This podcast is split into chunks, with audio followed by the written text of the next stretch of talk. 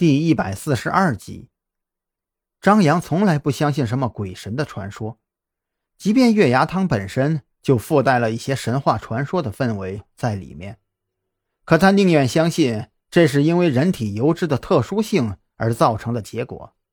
就像小李说的那样，审计蘑菇汤的招牌很明显，这还没到吃饭的时间，可是这家店铺里面就已经坐了很多人了。张扬他们三个人。下车以后进了这家店，发现只有三张空着的桌子。我们就坐在门口吧。赵军不太想继续往里走，说完这句话，就直接坐在了门口那张桌子的旁边。张扬坐在赵军对面，隔了几秒钟以后，他才慢悠悠地说道：“你们有没有觉得这家店的人有些奇怪啊？”“嗯。”有什么奇怪的？赵军左右瞟了一眼，但是脑袋并没有晃动，这是职业习惯。张扬微微皱眉：“我也说不上来，但是从进来的时候起啊，我就觉得这里的气氛有点诡异。”蓝雨桐笑着说道：“ 是你太敏感了吧？我看这里的人都是普通人啊，那边三对情侣，这边还有几个单独来吃饭的客人。”他们看起来跟普通人也没什么两样啊。大概是我敏感了吧？张扬揉了揉眉心。这段时间他精神层面承担的压力确实不是以往能比的。即便在医院里休息了几天，可是每天脑海当中依然在不断重复着这几天以来碰到的案情。敌人实在是太可怕了。他们的组织非常的庞大，从张扬第一次去小宁村的时候起，其实就已经打破了这个组织本来的宁静。尸骨、猴子、熊皮，连环杀人案。说实话，他们在这一连串的案子里得到的线索也不少。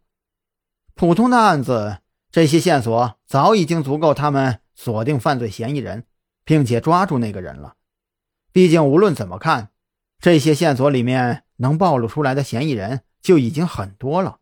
别的且不说，单就那些被猴子啃食的尸体，其中就有谭浩鹏妻子的。他妻子的尸体是怎么在短短的一天时间之内就被转移到这里的？医院太平间、火化场，甚至法医部门，都有可能找到重要的线索。从而确定那么一两个犯罪嫌疑人。然而事实却是，明明是这么容易被抓住马脚的环节，李栋的人调查了一个多星期，愣是一点线索也没有找到。医院太平间附近的摄像头早就坏了，而且据说已经坏了两年，是内部线路的问题，一直都没有办法修。那一晚恰好也没有人值班。本来应该值班的人那晚出了车祸，到现在还在医院里面躺着。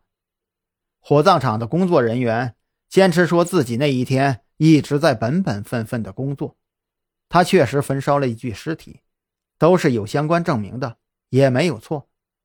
负责移送尸体的工作人员也都在火葬之前验看过谭浩鹏妻子的尸体，那个尸体的长相还真的跟谭浩鹏妻子的照片。有几分相像，他们也找不出什么毛病来。张扬特意去注意过时间点，谭浩鹏妻子的火化时间恰好是在他们去小宁村抓到猴子之后，猴子啃食的那些人骨 DNA 检测报告出来之前。